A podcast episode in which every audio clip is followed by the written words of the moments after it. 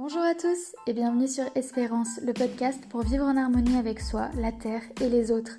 Je suis Marion Maillard et je vous retrouve chaque semaine pour vous partager des pistes à explorer afin de créer le monde dans lequel vous rêvez de vivre. Que ce soit en découvrant celles et ceux qui nous permettent d'agir concrètement au quotidien ou en partageant des réflexions sur le monde d'aujourd'hui, j'espère vous permettre de trouver à votre tour la façon dont vous souhaitez contribuer. Vous êtes prêts? Alors c'est parti, inspirez-vous, Choisissez votre monde idéal et passez à l'action pour en faire une réalité. Si ce podcast vous plaît, vous pouvez le noter avec 5 étoiles sur Apple Podcast, vous abonner sur votre plateforme d'écoute et laisser un commentaire. Ça fait toujours très plaisir et ça permet de faire connaître le podcast. Vous pouvez aussi partager l'épisode que vous êtes en train d'écouter dans vos stories Instagram pour que vos proches puissent en profiter. Je vous dis à tout de suite et je vous souhaite une très belle écoute.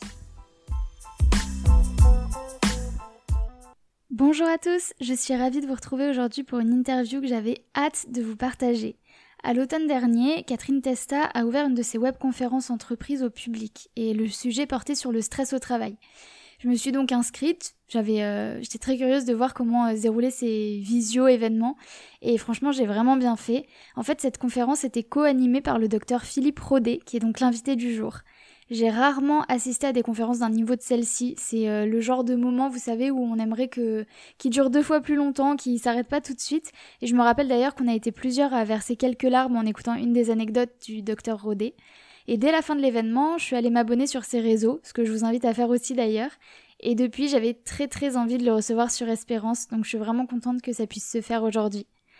Le docteur Rodet a exercé comme médecin urgentiste pendant toute la première partie de sa carrière, il a notamment exercé durant des missions humanitaires, et puis peu à peu, il en est venu à s'intéresser à la motivation, au stress et à la bienveillance. Il dirige aujourd'hui le cabinet Bien-être et entreprise au sein duquel il est consultant en entreprise sur ces sujets et il est également auteur de plusieurs livres dont le dernier La bienveillance, un remède à la crise. Dans cet épisode, on discute de la notion de bienveillance, de son importance, de sa définition, de ses applications, parce que la bienveillance est un des piliers qui nous permet de contribuer au quotidien. Alors, vous verrez que cet échange est particulièrement riche et concret. J'espère qu'il vous plaira et vous apportera les clés que vous recherchez. Je vous invite aussi à le partager auprès de vos managers ou vos RH parce qu'il contient des infos et des exemples qui pourront certainement leur servir. Vous pouvez retrouver le site internet et les réseaux sociaux du docteur Rodet dans la description et je vous invite sans plus attendre à rejoindre notre conversation.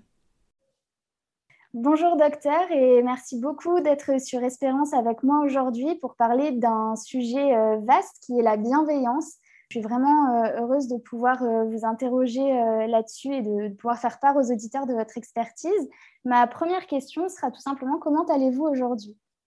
Bonjour, bien écoutez, je vais bien. Dès que je parle d'un sujet qui me passionne, je vais bien. En plus, il fait beau. Mais de toute façon, vous savez, si la météo n'était pas agréable, il y a toujours une beauté intérieure que l'on trouve chez des personnes. Et comme c'est votre cas, eh bien écoutez, je vais forcément bien. C'est gentil. Comme j'expliquais en, introduction, vous euh, êtes euh, issu de la carrière de médecin urgentiste. Est-ce que vous pouvez un petit peu nous expliquer comment on passe de cette carrière euh, de médecin urgentiste à aujourd'hui auteur euh, de livres sur la bienveillance Effectivement, c'était le parcours d'une vie. Euh, quand je commence mes études de médecine, je ne m'intéresse pas du tout aux sujets sur lesquels je travaille aujourd'hui.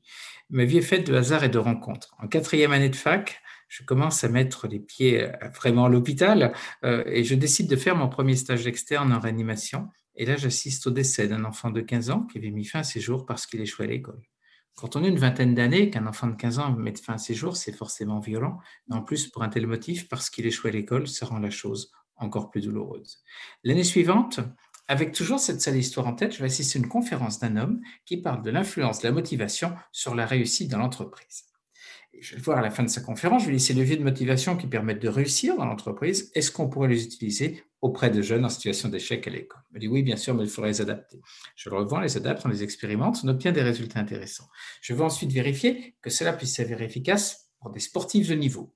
Histoire de les accompagner le mieux possible, je fais un peu de biologie et je me rends compte que plus leur motivation augmente, plus une hormone du stress baisse.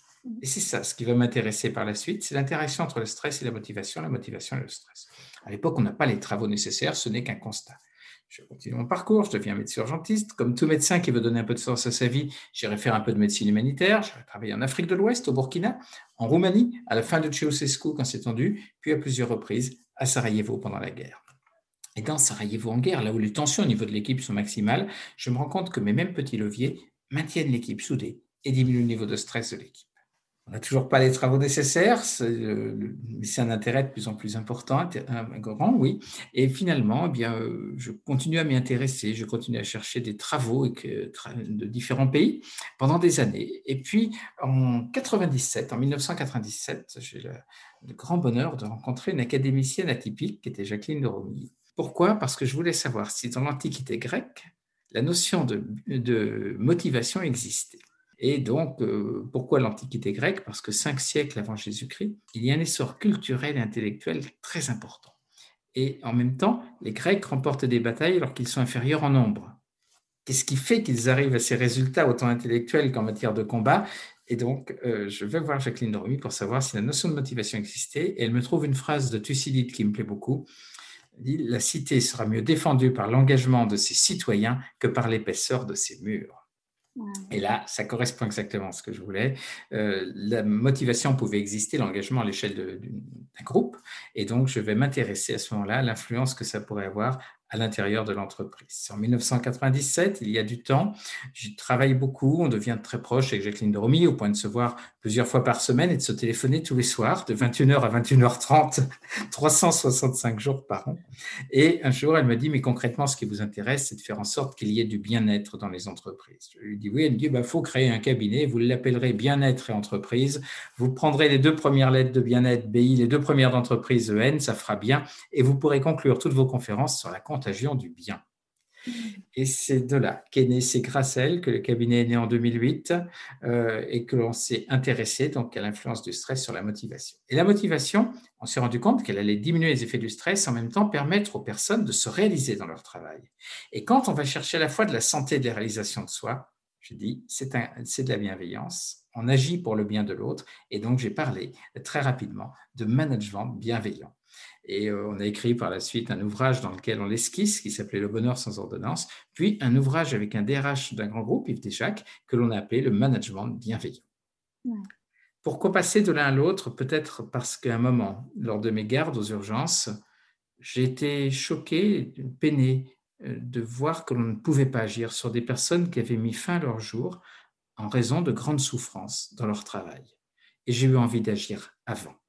C'est certainement cela qui était l'élément déclencheur, en plus de la rencontre avec Jacqueline Romy. D'accord. Voilà, vous savez tout, là. Je sais tout, on sait tout. C'est vrai que la question du, du suicide aujourd'hui ou du, enfin, des tentatives de suicide euh, dues à la, à la charge de travail en entreprise ou même dans les études. Là encore récemment, il y a encore une étudiante aussi qui, a décidé de mettre fin à ses jours en raison de la pression subie. C'est quelque chose qui, euh, je ne sais pas si c'est parce qu'on en parle de plus en plus ou si c'est parce que c'est vraiment que ça arrive de plus en plus, mais en tout cas, j'ai l'impression que c'est quelque chose qui est de plus en plus présent dans le, paysage médiatique aujourd'hui.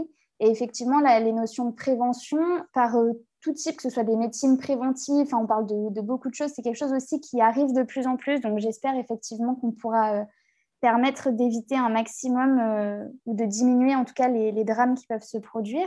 Vous avez un petit peu répondu, mais je vais vous demander d'aller un petit peu plus en détail. Si on devait, alors je pense pas qu'une, je ne sais pas si une définition euh, réelle existe, vous allez me dire, mais si on devait expliquer en fait ce que c'est que la bienveillance à quelqu'un qui aujourd'hui découvre finalement un petit peu cette notion? La bienveillance, si je devais la définir, j'irais chercher trois auteurs. Aristote disait la bienveillance, c'est souhaiter le bien de l'autre. Thomas d'Aquin disait la bienveillance, c'est vouloir le bien de l'autre. On est passé du souhait à la volonté. Et Emmanuel Kant disait la bienveillance, c'est un devoir d'humanité. On est passé du souhait à la volonté au devoir. La bienveillance, pour moi, c'est agir pour le bien de l'autre. Et le bien de l'autre, c'est quoi? C'est faire en sorte qu'il soit en bonne santé, faire en sorte qu'il se réalise dans son travail, dans sa vie. Si on agit sur ces deux paramètres, on est bienveillant. Alors, je trouve ça euh, intéressant parce que dans votre définition, on parle de l'autre. Est-ce que la bienveillance envers soi, c'est aussi quelque chose dont on peut parler? Alors, vous avez raison, parce que je l'ai abordé dans mon plus récent livre, euh, La bienveillance, un remède à la crise. Si on veut être bienveillant vis-à-vis des autres, il faut déjà qu'on le soit vis-à-vis de soi. Il faut que l'on se maintienne en bonne santé et que l'on se réalise dans sa vie. Si soi-même on a un niveau de stress qui est bas, et si on se réalise dans notre vie, on sera plus spontanément, facilement bienveillant vis-à-vis des autres. C'est une vraie question que vous posez là. on a tendance effectivement à dire vis-à-vis de l'autre, mais il faut aussi que l'on se comporte bien vis-à-vis de soi. Il faut qu'on maintienne notre niveau de stress bas et qu'on aille se réaliser dans notre vie. Et ça, c'est essentiel. Alors le stress, c'est un, gros sujet que vous avez abordé aussi. De toute façon, je mettrai tous vos contenus euh, en description. Mais euh, j'essaye vraiment avec Espérance cette année d'essayer de, donner des, petits tips, des conseils un peu applicables assez facilement. Donc si quelqu'un justement aujourd'hui se dit, c'est vrai que moi, mon niveau de stress, il est rarement bas, euh, qu'est-ce que c'est la, la première ou peut-être les deux premières choses à faire assez facilement pour justement aller dans cette direction? S'il se dit mon niveau de stress est élevé en permanence, il faut agir. Agir, ce n'est pas forcément compliqué. Ça peut être décider d'avoir une activité physique régulière et modérée. C'est par exemple marcher 30 minutes par jour et monter 21 marches. Au Canada, dans des entreprises, ils ont réhabilité les escaliers. Ils ont encouragé les collaborateurs à prendre les escaliers plutôt que les ascenseurs. Ils ont dosé le cortisol, l'hormone du stress, dans la salive au départ. Ils l'ont dosé trois semaines après. Chez les personnes qui avaient pris l'escalier, des escaliers, le taux de cortisol était plus bas, le niveau de stress était moindre. Quand on a une activité physique, même modérée, régulière et modérée, c'est protectrice en matière de stress. Ce serait aussi de se consacrer trois minutes tous les soirs. Vous voyez, je ne demande pas à vos auditeurs de, je, ne leur prends pas des heures entières. Acheter un petit carnet spirale, c'est pas un coût non plus très élevé, et trois minutes le soir. Ils achètent leur petit carnet spirale, quand ils l'ont, ils l'ouvrent, ils séparent la page en deux verticalement. D'un côté, ils vont écrire ce qui s'est mal passé dans la journée. là, ça va très vite, notre cerveau retient très vite ce qui s'est mal passé. Et à côté, on va noter ce qui s'est bien passé. Et une fois qu'on a noté ce qui s'est bien passé, alors au début on le fait, c'est un peu plus compliqué puisque le cerveau a bien retenu ce qui s'est mal passé et moins bien ce qui s'est bien passé. Je le fais depuis plus de huit ans, donc ça va beaucoup plus difficile, facile maintenant de retrouver les points positifs. Je suis devenu un vrai chien de chasse à points positifs. Eh bien, je note mes points négatifs, je note mes points positifs. Une fois que j'ai noté mes points positifs, je regarde parmi eux les trois qui sont les plus importants à mes yeux. Et ces trois points-là, je me force à y penser quand je me couche. C'est une forme d'hypnose de pleine conscience. Si quelqu'un commençait ce soir, dans trois semaines, il serait beaucoup plus serein. On sait, grâce à cet exercice, qu'on va freiner les sécrétions d'adrénaline, de noradrénaline, deux hormones du stress, au niveau des surrénales. Donc, ce n'est pas une vue de l'esprit, ça marche vraiment. D'ailleurs, si on le fait le soir quand on est détendu, et si avant de le faire, on prend sa fréquence cardiaque, si quelqu'un le fait de nouveau trois semaines après, et enfin l'ayant fait pour les trois semaines d'exercice, mais recontrôle sa fréquence cardiaque trois semaines après, eh bien sa fréquence cardiaque sera plus basse parce que le taux d'adrénaline aura baissé. Une fois qu'on a fait ce petit exercice, je regarde dans mes points positifs s'il y a des petits succès. Un succès, c'est quelque chose qui s'est bien passé grâce à notre action. Un point positif, ça peut être un beau paysage que j'ai vu dans quelque part. Petit succès, quand j'en ai un, je le note au dos du petit carnet. Et puis quelques jours passent, puis il y en a un autre, et je le note en dessous, puis un troisième, je le note en dessous. Et au fur et à mesure où je les note, les personnes qui le feront le vérifieront, on ne peut pas s'empêcher à chaque fois de relire les deux, trois précédents. Et de ce fait, on va augmenter ce que les psychologues appellent le sentiment d'efficacité personnelle. Le sentiment d'efficacité personnelle, c'est la conscience que dans un domaine bien précis, on sait faire. Quand on augmente le sentiment d'efficacité personnelle en notant des petits succès sur un morceau de papier le soir, on va baisser le niveau de stress d'environ 30 à 40% un peu plus chez les dames que chez les hommes. On va augmenter la persévérance, la confiance en soi, l'optimisme et la créativité. Rien qu'en marchant, en montant quelques marches et en faisant ces deux exercices, on est déjà beaucoup plus serein. Le premier exercice, on l'a vu, c'est qu'on fait baisser le taux de deux hormones qui sont un peu agressives, l'adrénaline et la noradrénaline. Le deuxième, c'est qu'on va modifier l'expression d'un gène, un gène qui s'appelle OXTR, un gène qui code pour une protéine de récepteur ocytocine. L'ocytocine agit davantage et comme elle est protectrice, c'est pour cela qu'elle a moins de stress et c'est elle qui permet d'aller chercher les effets de l'optimisme, de la créativité, de la confiance en soi, de la persévérance. Ça prend trois minutes, on est moins stressé et si je le fais depuis plus de 8 ans, c'est parce que ça me permet de perdre une sensation que j'adore perdre, c'est la fatigue. Ah oui. Ouais. 3 minutes pour être moins stressé, moins fatigué, avoir un petit peu moins de risque de développer des maladies liées au stress. Ça vaut le coup. Ah oui, ça vaut carrément le coup. Effectivement, c'est très rapide. On n'a pas d'excuses là. c'est vrai. On est obligé après de le faire. Oui. Non, c'est vrai qu'on a tendance, je trouve, euh, à négliger des petites choses qui prennent pourtant pas beaucoup de temps et on sait que ça, nous, ça aurait un grand impact en fait finalement. Il n'y a pas besoin d'y passer des heures pour, euh, pour voir un impact visible rapidement. Donc euh, merci beaucoup pour ce conseil. Est-ce que euh, c'est le fait de noter ces choses sur le carnet, c'est similaire qu'on appelle les exercices de gratitude, ou pour vous c'est quand même différent, il y a quand même une nuance C'est un petit peu différent. Là, c'est que ça va aider notre cerveau à prendre conscience de ce qui s'est bien passé. Et d'ailleurs, certains soirs, quand on fait l'exercice, avant de le faire, on se dit ah, aujourd'hui, c'est une journée moyenne. Inconsciemment, on se dit il y a autant de choses sympas que désagréables. Et puis, quand on le fait, on reprend conscience de tout ce qui s'est bien passé. Ah non, finalement, la journée était plutôt sympa. Donc, euh, c'est que ça va, aider notre, ça va nous aider à voir ce qui va bien dans notre vie. Ça, c'est important parce que notre cerveau n'est pas un juge tout à fait objectif. Oui, c'est vrai. Puis en faisant ça le soir, c'est vrai que le, comme on dit, on, se lève comme on se couche. Donc, euh, si on se couche, voilà, avec ce, sentiment, euh, cette joie en fait de tout ce qu'on a vécu dans la journée, le réveil n'en sera que meilleur aussi. Euh, Effectivement, la qualité de notre sommeil sera meilleure. On va s'endormir plus rapidement le soir. Donc, quand on se réveille le lendemain, on est mieux. J'ai une autre question. Donc là, on va vraiment revenir sur la, la bienveillance peut-être vis-à-vis des autres. Est-ce que le, fait d'être bienveillant, selon vous, c'est quelque chose qui peut s'apprendre ou se développer, ou peut-être les deux? Les deux, je pense. Euh, certaines personnes me disent c'est spontané, on est bienveillant, on ne n'est pas bienveillant.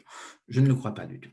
Euh, bien sûr, certaines personnes auront plus de facilité, auront peut-être un peu plus en elles, mais on peut le développer.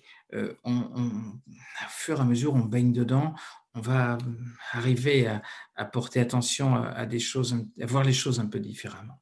Euh, on peut le développer, on peut le cultiver, et heureusement. D'ailleurs, sinon, qu'est-ce que ça voudrait dire? Que l'être humain n'est pas capable de s'amender. Mm. Et c'est tout notre système judiciaire qui s'effondrerait. Il est quand même basé en, grande partie sur le fait que l'humain peut s'amender.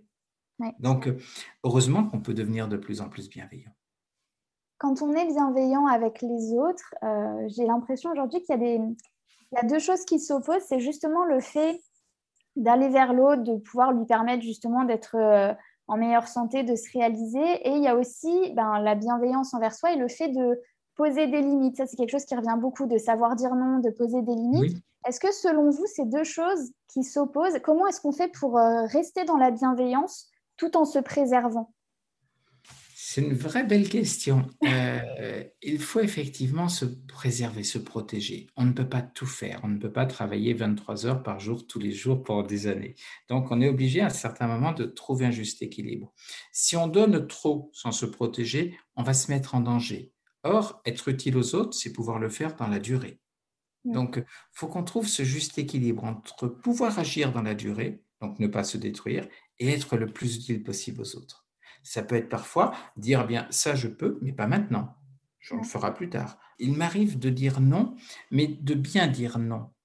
On va expliquer à la personne pourquoi on ne peut pas en ce moment. Et souvent, la personne comprend.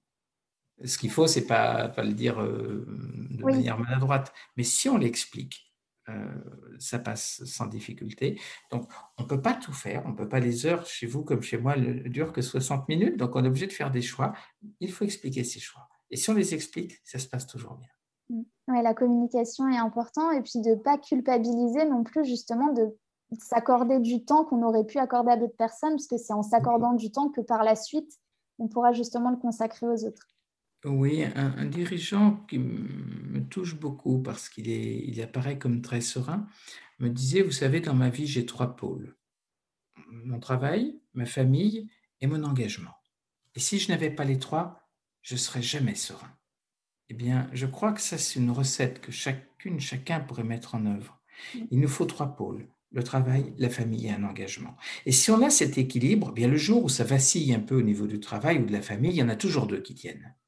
Si on n'en a qu'un, on est dans une grande fragilité. Donc, et, ces trois pôles, c'est ce qui va aussi nous permettre de dire bah, là, ça je peux, ça je peux pas. Il ne s'agit pas, bien sûr, de dire ah ben, je ne fais rien au travail parce qu'il y a les deux autres pôles, mais ce n'est pas forcément un équilibre à 33, 33, 33, mais il faut un équilibre. Il faut que l'on ait quelque chose à côté qui nous permette aussi de, de, de nous protéger finalement. Mm. La famille est protectrice, l'engagement l'est aussi. Euh, c'est ce qui va permettre de, de, rééquilibrer un petit peu les, les dépenses que l'on fera en matière d'énergie.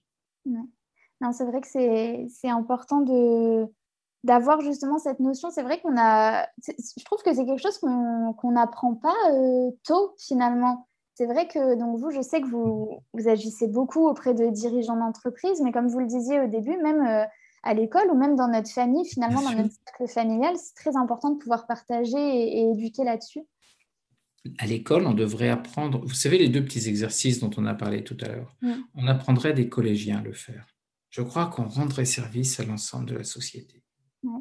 Un enfant, à 10, 12, 15 ans, si on l'apprenait à le faire, s'il prenait l'habitude de le faire tous les soirs, il continuerait à le faire. Il serait moins stressé, il vivrait mieux, euh, les relations se passeraient mieux avec la famille, se passeraient mieux à l'école. On n'aurait que des avantages à le faire.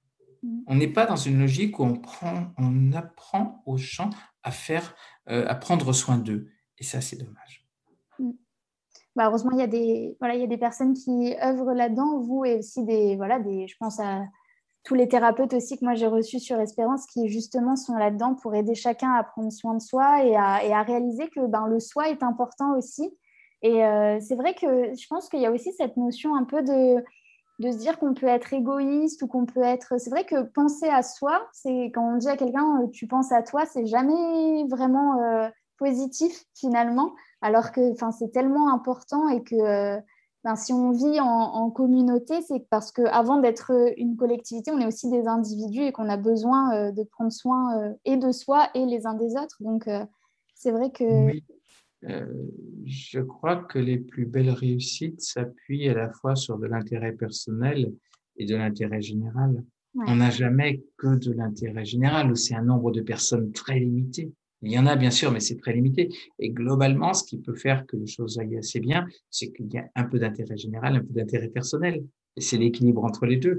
Et, partout euh, dans la vie, il faut qu'on ait cet équilibre. Et s'oublier complètement soi pour ne penser qu'aux autres, ça nous mettrait dans une situation très périlleuse et on ne pourrait pas faire durer cette action. Oui, mais c'est vrai.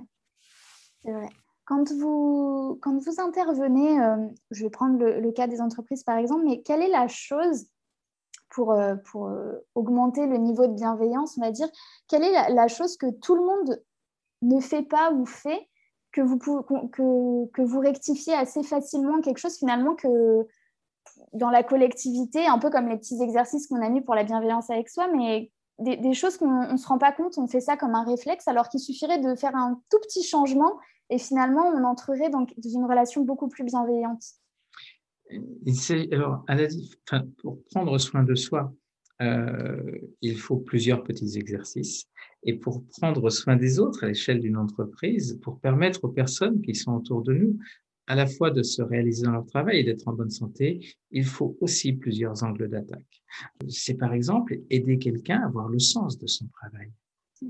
Un, un DRH d'un grand groupe me disait un jour, prendre le temps d'expliquer, ce n'est pas perdre du temps, c'est en gagner. Il avait tout à fait raison. Combien de collaborateurs travaillent sans savoir exactement pourquoi ils travaillent? Euh, C'est pas toujours évident. C'est accorder un juste niveau d'autonomie.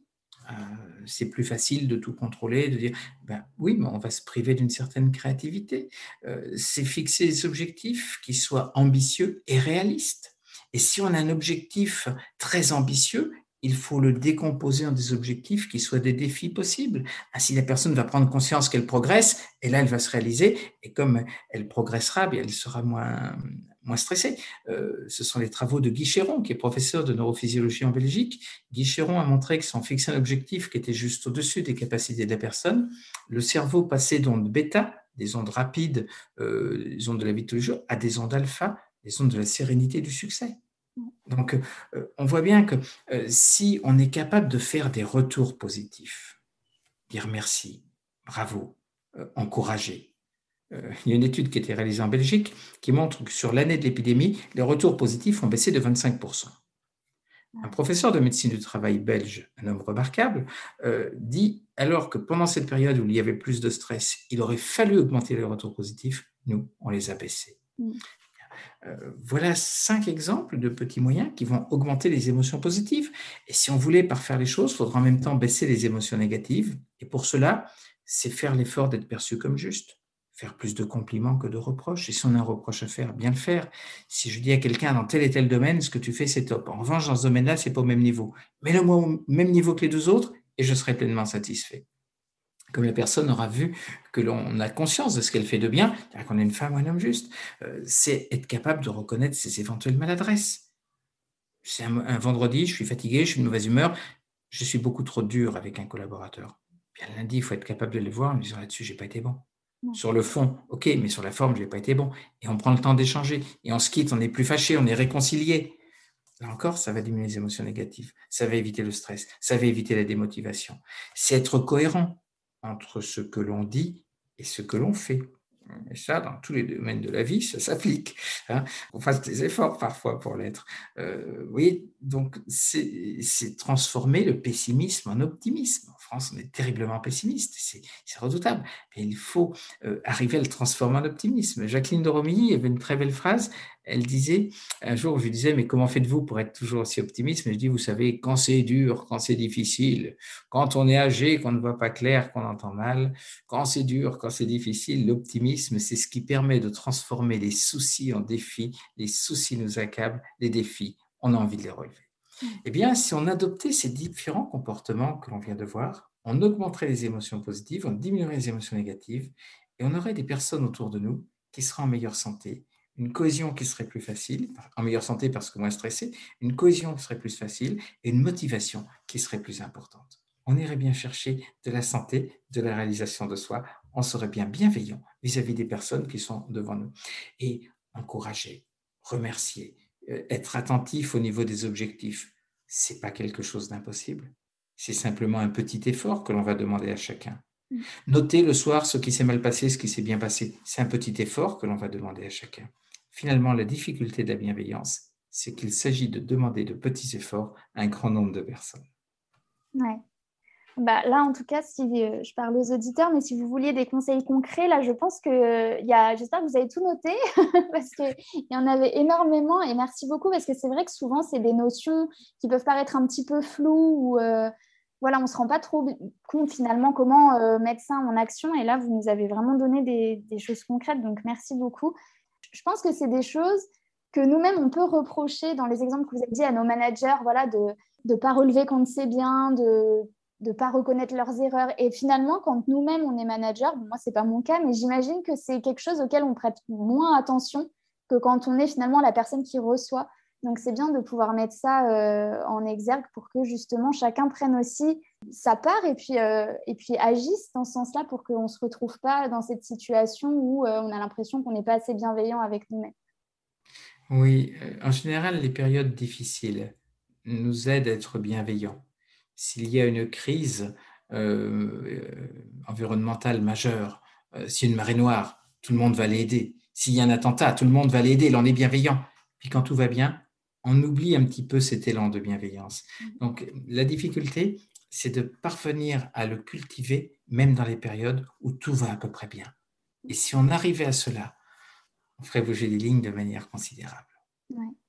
On aurait des personnes qui à la fois vivraient mieux, euh, se réaliseraient davantage, ce serait formidable. Car l'humain, il vient avant tout pour se réaliser dans sa vie, pour être utile, pour sentir qu'il sert quelque chose. Euh, beaucoup de personnes n'ont pas conscience de ce à quoi ils sont utiles, à quel point ils servent.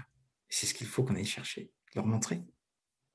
Oui, c'est très, très important. Cette, c'est un peu, ça me rappelle un peu la quête de sens que beaucoup de jeunes de ma génération, et notamment euh, ceux qui, comme moi, ont fait des études supérieures, ont, on a, voilà, on a, on a fait des longues études, on a appris tout plein de choses, on a plein de diplômes, c'est super. Et puis finalement, euh, moi, le nombre de personnes que je connais euh, qui ont fait leurs études avec moi et qui se sont totalement reconverties dans des choses qui n'ont rien à voir parce qu'ils ne trouvaient pas de sens dans leur travail ou qui justement se sont arrêtés parce que euh, bah, ils n'arrivaient plus à avancer, justement, ils n'avaient plus de motivation, ils ne se réalisaient pas dans leur, dans leur travail, donc ils se sont sentis un peu désemparés. C'est vrai, et les jeunes générations, ces générations comme, euh, comme vous, quoi, cette génération à laquelle vous appartenez, euh, sont très sensibles au sens, mm. sont très sensibles au comportement. Euh, plus que l'ambition professionnelle, il y a des équilibres qu'ils vont chercher. Et je crois que c'est votre génération, ce sont les jeunes générations qui vont faire bouger les lignes.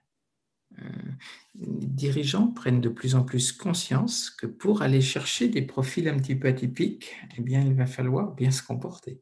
Mm tout à fait. Ça me rappelle, euh, pour les auditeurs qui sont intéressés par ce sujet, j'ai enregistré un podcast avec Anaïs Vérando l'année dernière, qui est consultante en entreprise et consultante euh, en bilan de compétences et coaching, justement sur le sens au travail, côté employeur et côté euh, employé, qui était très intéressant. Donc voilà, si c'est quelque chose qui vous intéresse, je vous invite à aller le voir. Docteur, je vous remercie beaucoup pour tous vos conseils et puis toute cette passionnante discussion autour de la bienveillance. Je suis vraiment heureuse d'avoir pu aborder ce, sujet avec vous et puis d'une manière aussi transverse finalement. Merci beaucoup pour tout ça. Je suis sûre que les auditeurs vont beaucoup apprécier et que tout ce que vous leur avez dit va beaucoup leur servir aussi. Donc, je suis ravie de vous avoir reçu sur Espérance aujourd'hui. Écoutez, merci de vous intéresser à ces sujets et de contribuer à les promouvoir. Euh, en octobre 2008, lors du début de la crise, euh, Margaret Chan, la directrice générale de l'OMS, l'Organisation mondiale de la santé, avait dit avec la crise, on va avoir une véritable contagion du stress, de, la dépression, etc. Et elle avait vu juste, hein, quand on regarde l'échelle de notre pays, le stress augmenté en 10 ans de façon significative. Eh bien, ce que j'aimerais, c'est que chacune, chacun, grâce à des personnes comme vous qui se mobilisent et qui font diffuser cet intérêt pour la bienveillance, eh bien, j'aimerais que chacune, chacun soit une actrice, un acteur d'une véritable contagion de la bienveillance.